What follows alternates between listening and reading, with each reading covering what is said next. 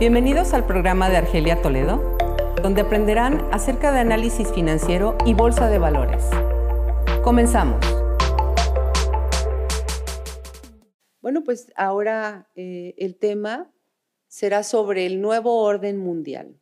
La expresión nuevo orden mundial se ha usado para referirse a un supuesto nuevo periodo de la historia, caracterizado por cambios dramáticos en las ideologías políticas y en el equilibrio de poderes a nivel global. ¿Qué creen que estamos viviendo ahora? ¿O qué creen que estamos viviendo desde el 2020? Efectivamente esto. Tiene que haber un cambio en, las ideologías a nivel internacional definitivamente.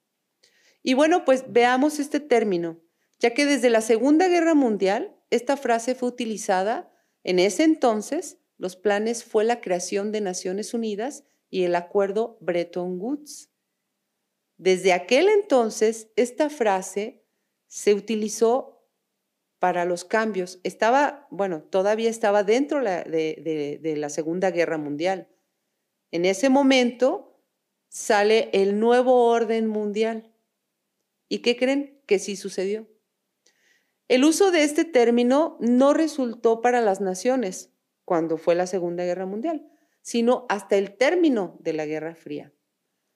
La historia pues ha dejado claro el inicio de un futuro tecnológico que en, en ese momento no se veía, pero que de alguna manera ya empezaba a ser utilizada con una máquina encriptadora tipo Enigma. Debieron de haber visto esa película. Esa máquina se utilizó en la Segunda Guerra Mundial para suministrar comunicaciones seguras, pero que los británicos lograron eh, pues mm, digerirla, digerirla para poder defenderse. Ya en este momento la creatividad para localizar, detectar al enemigo hacía más efectiva su localización y defensa. En aquel entonces, esta, esta famosa máquina fue, mm, le llamaron enigma, pero encriptaba información. Si les suena, yo creo que sí les va a sonar, las famosas criptomonedas, bueno, ya encriptaba la información. Y desde aquel entonces, la tecnología ya se dejaba ver. Por muchas razones, pero bueno, una de esas fue en la Segunda Guerra Mundial. Como si dijéramos, fue la primera computadora tal cual. Bueno, la demanda de, esta máquina como Enigma aumentó tras el final de la Segunda Guerra Mundial. Una empresa privada lideró el camino para responder a esta demanda. Esa empresa fundada por un hombre llamado Boris Hagelin, la empresa se llamaba Crypto AG. Así se llamaba, tal cual. Entonces, bueno, ¿por qué? Porque esta máquina podía encriptar toda la información em, a través, cómo se comunicaban en aquel entonces, por, por códigos. Entonces esta máquina eh, hacía, jalaba esos códigos para saber qué le estaba diciendo, un, pues, qué información o qué mensaje le mandaba al otro. Y bueno, pues los británicos en aquel entonces em, salvaron muchas cosas, sobre todo en la Guerra Fría, ¿no? Bueno, si nos damos cuenta y revisamos con anterioridad, han pasado alrededor de 80 años de, sobre el nuevo orden mundial. Eh, comienza la creación de nuevos métodos financieros y aquí estamos hablando de la Gran Depresión. En aquel entonces, en la Gran Depresión, se creó instituciones como el Banco Mundial, el Fondo Monetario Internacional, Bretton Woods, entre otros. Les hablaré un poco más de, este último, Bretton Woods, para relacionar y desmenuzar en un análisis financiero el rumbo que llevamos. Los acuerdos de Bretton Woods hacen referencia a las decisiones tomadas en la convención que en julio de 1944 reunió a 44 países con el fin de establecer un modelo económico mundial de posguerra. Después de la guerra se fijarían las reglas de las relaciones comerciales y financieras entre los países más industrializados.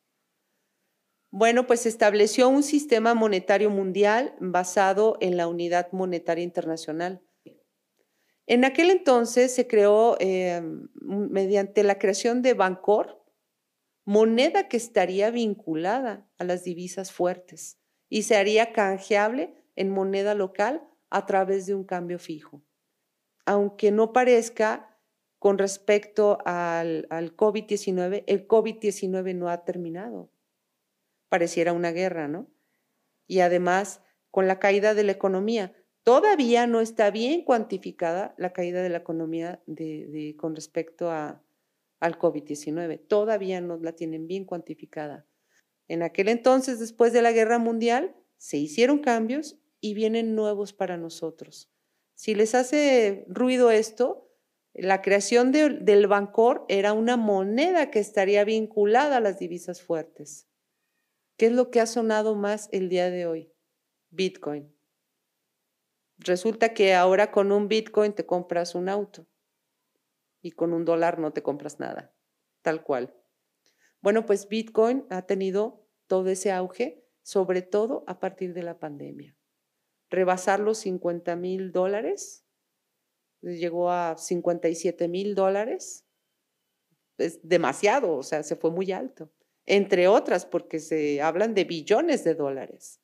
Bueno, en, eh, nos regresamos también al, pasado.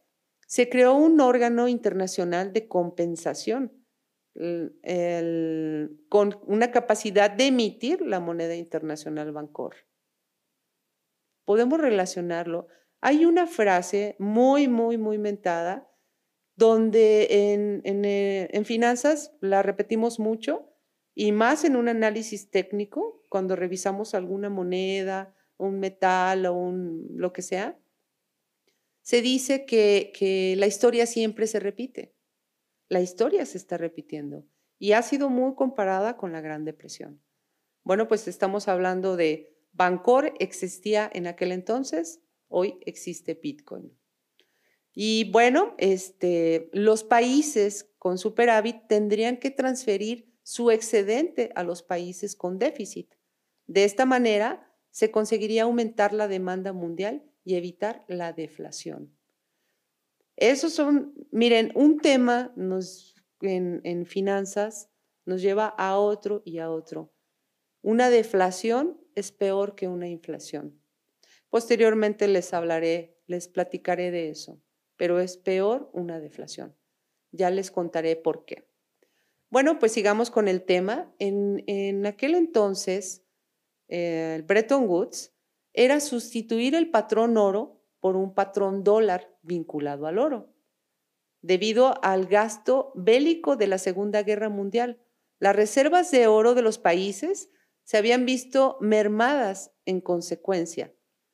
Resultaba muy complicado asegurar la equivalencia en oro de sus monedas nacionales. Quiere decir que, oro en aquel entonces se desprende y queda a la libre flotación, partiendo de 35 dólares por onza. Y pues bueno, por otro lado, los bancos centrales de los países miembros tienen el derecho de cambiar sus reservas en dólares por oro o viceversa, al precio fijado. Entonces, cuando esto sucede, imagínense nada más toda la riqueza que hubo desde 35 dólares por onza. Déjenme les comento que en el 2020, con la pandemia, oro llegó a 2.077 dólares por onza, de 35 dólares por onza. Bueno, también revisar que, la reserva, em, las reservas en oro pues crecieron muchísimo. Muchos países empezaron a comprar y comprar. Ahora, por otro lado, Estados Unidos tiene el poder de proveer liquidez mediante la emisión de dólares basadas en deuda para salvaguardar el sistema. Si se fijan, el sistema de aquel entonces ahora ha cambiado muchísimo. Hoy nos encontramos en un nuevo cambio donde factores realmente fuertes como calentamiento global, crisis política, crisis social y cambios financieros. Avances en la tecnología que llevan al nuevo orden mundial. a ordenar como lo dice la frase, de forma digital. Hoy ya todo tiene que ser digital. La tecnología ha avanzado. En inversiones mm, nos proporciona un panorama de cambio y rumbo total al dinero digital. No sé si se han dado cuenta, nuestra moneda mexicana ha cambiado, ha cambiado muchísimo. El billete, hace no mucho, eh, relacionaba yo, yo revisé los billetes y los billetes son cada vez más pequeños. Y aparte, de plástico. Entonces, ¿qué te dice esto? Bueno, tienes que traer una tarjeta de plástico, pues ahí es donde vas a traer tu dinero. Pero aparte de todo eso, pues tu dinero va a ser digital, o sea, todo lo puedes tener en el celular. Con un código QR o con lo que sea, pues tú, tú puedes hacer todos tus pagos. Pues bueno, el dinero cada vez es más pequeño. Tú puedes comparar un billete de 200 pesos a, bueno, no, no tan atrás, pues, pero un billete eh, ay, no sé de qué año, de los que van saliendo ahora con alguno del pasado y vas a darte cuenta de la diferencia. Simplemente el billete de 100 pesos. Te lo puedes comparar con el billete anterior y cada vez es más pequeño. Entonces, el dinero sí está perdiendo valor.